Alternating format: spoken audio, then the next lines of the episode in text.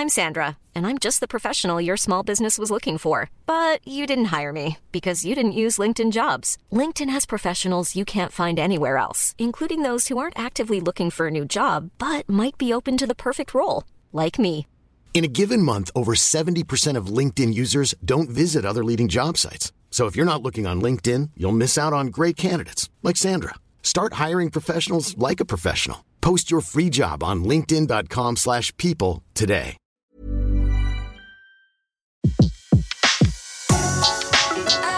Le meilleur de séances radio est maintenant sur We Love Cinéma. Le pavé dans la toile. César Monterol crève l'écran. Chaque mardi à 18h sur Séance Radio.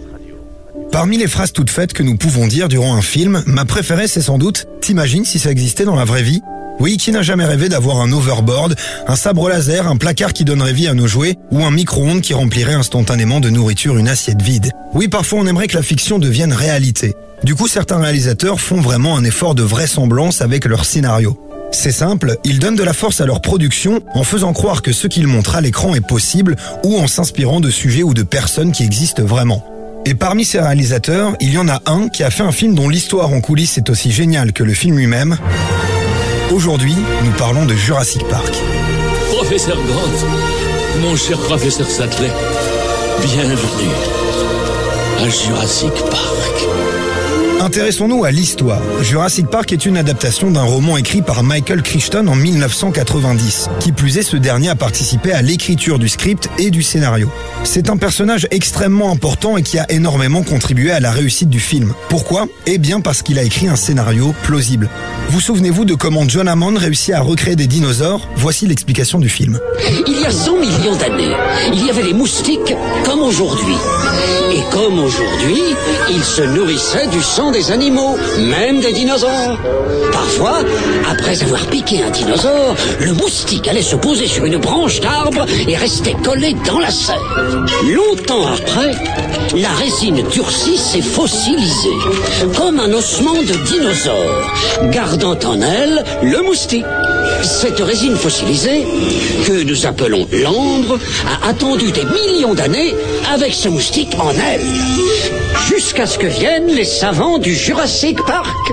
Grâce à des techniques sophistiquées, ils extraient le sang du moustique conservé dans l'ambre et bingo, voilà ADN dino.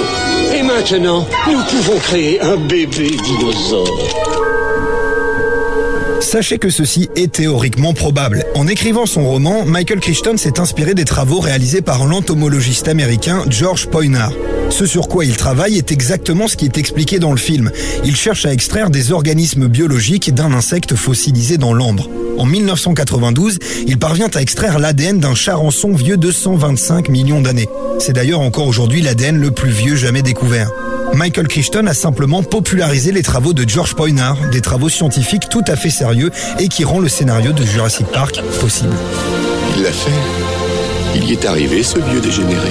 Autre point, celui du héros du film, le professeur Alan Grant. Pour ce personnage, Michael Crichton s'est inspiré de Jack Horner, un paléontologue américain. Il a travaillé avec Spielberg sur Jurassic Park et chose intéressante, c'est lui qui a aidé à concevoir le dinosaure génétiquement modifié de Jurassic World. Bref, ces théories sur les dinosaures sont omniprésentes dans le film. Par exemple, il est persuadé que les dinosaures sont des créatures à sang chaud. Oui, il y a la poubelle toutes les théories sur ces, ces animaux à sang froid. Elles sont toutes fausses, on le voit bien là. C'est une créature à sang chaud. Cette chose ne dit pas dans un arrêt. Le film montre des créatures qui chassent, qui se déplacent en troupeau, qui sont agiles et dotées d'intelligence. On est loin des dinosaures lents et patos que l'on nous présentait jusqu'à présent. On s'éloigne des reptiles qui ont besoin de la chaleur du soleil. Et ça, même au début des années 90, c'était révolutionnaire. Le film transporte des théories qui ont aidé et fait avancer la recherche scientifique. Par exemple, ça, Sa vision est basée sur le mouvement. c'est vrai. Ou encore ça, Peut-être que les dinosaures ont plus de choses en commun avec les oiseaux qu'avec les reptiles. C'est une théorie signée Jack Horner et qui a considérablement fait évoluer les choses. Par exemple, en ce moment même, Hans Larsson de l'Université de Montréal travaille à recréer des dinosaures grâce aux volatiles. En partant du postulat que les dinosaures sont les ancêtres des oiseaux, il travaille sur des embryons de poules de 12 jours, un stade où l'embryon pas encore développé a toutes les caractéristiques d'un dinosaure. Il arrive ensuite à le modifier génétiquement pour ajouter par exemple des vertèbres supplémentaires. Je pense que tu ne regarderas plus les oiseaux de la même façon. Quand la technologie sera suffisante, qui sait jusqu'où pourront aller ces recherches? Mais dans manipulation génétique, il y a éthique. En effet, le film est aussi engagé dans le débat autour de ce domaine qui faisait rage dans les années 90. Le personnage du film symbolisant ce désaccord et le parti pris du film dans sa critique du clonage, c'est le professeur Ian Malcolm, interprété par Jeff Goldblum. Qu'est-ce qu'il y a de si beau dans la découverte? C'est un acte violent de pénétration qui marque au fer rouge ce qu'il explore. Ce que vous appelez découverte, je l'appelle viol de la nature. Oui, le roman original de Michael Crichton est un pamphlet pointant du doigt les dangers de la science quand elle est érigée en vérité suprême capable de tout contrôler. C'est pourquoi Malcolm, dans le film, défend la théorie du chaos et l'imprévisibilité de la vie.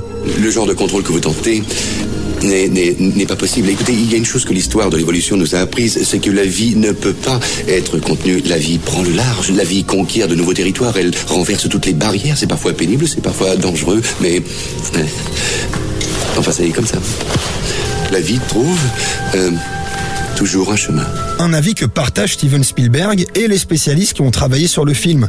Le côté old school de Jack Horner se retrouve dans le comportement de son personnage, Alan Grant. Si ça continue, dans quelques années, on n'aura même plus besoin de creuser. Ce sera le plaisir alors. Ils se retrouvent tous également sur cette question, ce n'est pas parce que c'est possible qu'il faut le faire. Ce manque d'humilité en face de la nature qui se manifeste ici euh, me terrifie.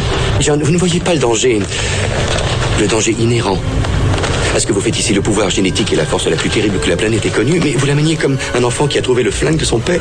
Nos savants ont fait des choses que personne n'avait faites avant eux. Euh, oui, oui, mais vos savants étaient si préoccupés parce qu'ils pourraient faire ou non qu'ils ne se sont pas demandé s'ils en avaient le droit. Jurassic Park, c'est en fait beaucoup plus qu'un super film d'action slash horreur avec des dinosaures. C'est une œuvre structurée scientifiquement et au message fort. Et après tout, le cinéma, ça sert aussi à ça.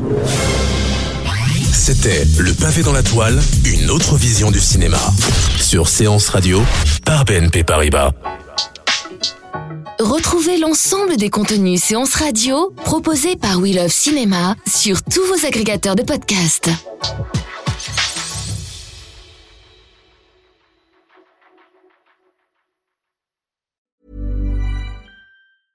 Mom deserves the best, and there's no better place to shop for Mother's Day than Whole Foods Market. They're your destination for unbeatable savings, from premium gifts to show-stopping flowers and irresistible desserts. Start by saving 33% with Prime on all body care and candles. Then get a 15-stem bunch of tulips for just $9.99 each with Prime. Round out Mom's menu with festive rosé, irresistible berry chantilly cake, and more special treats. Come celebrate Mother's Day at Whole Foods Market.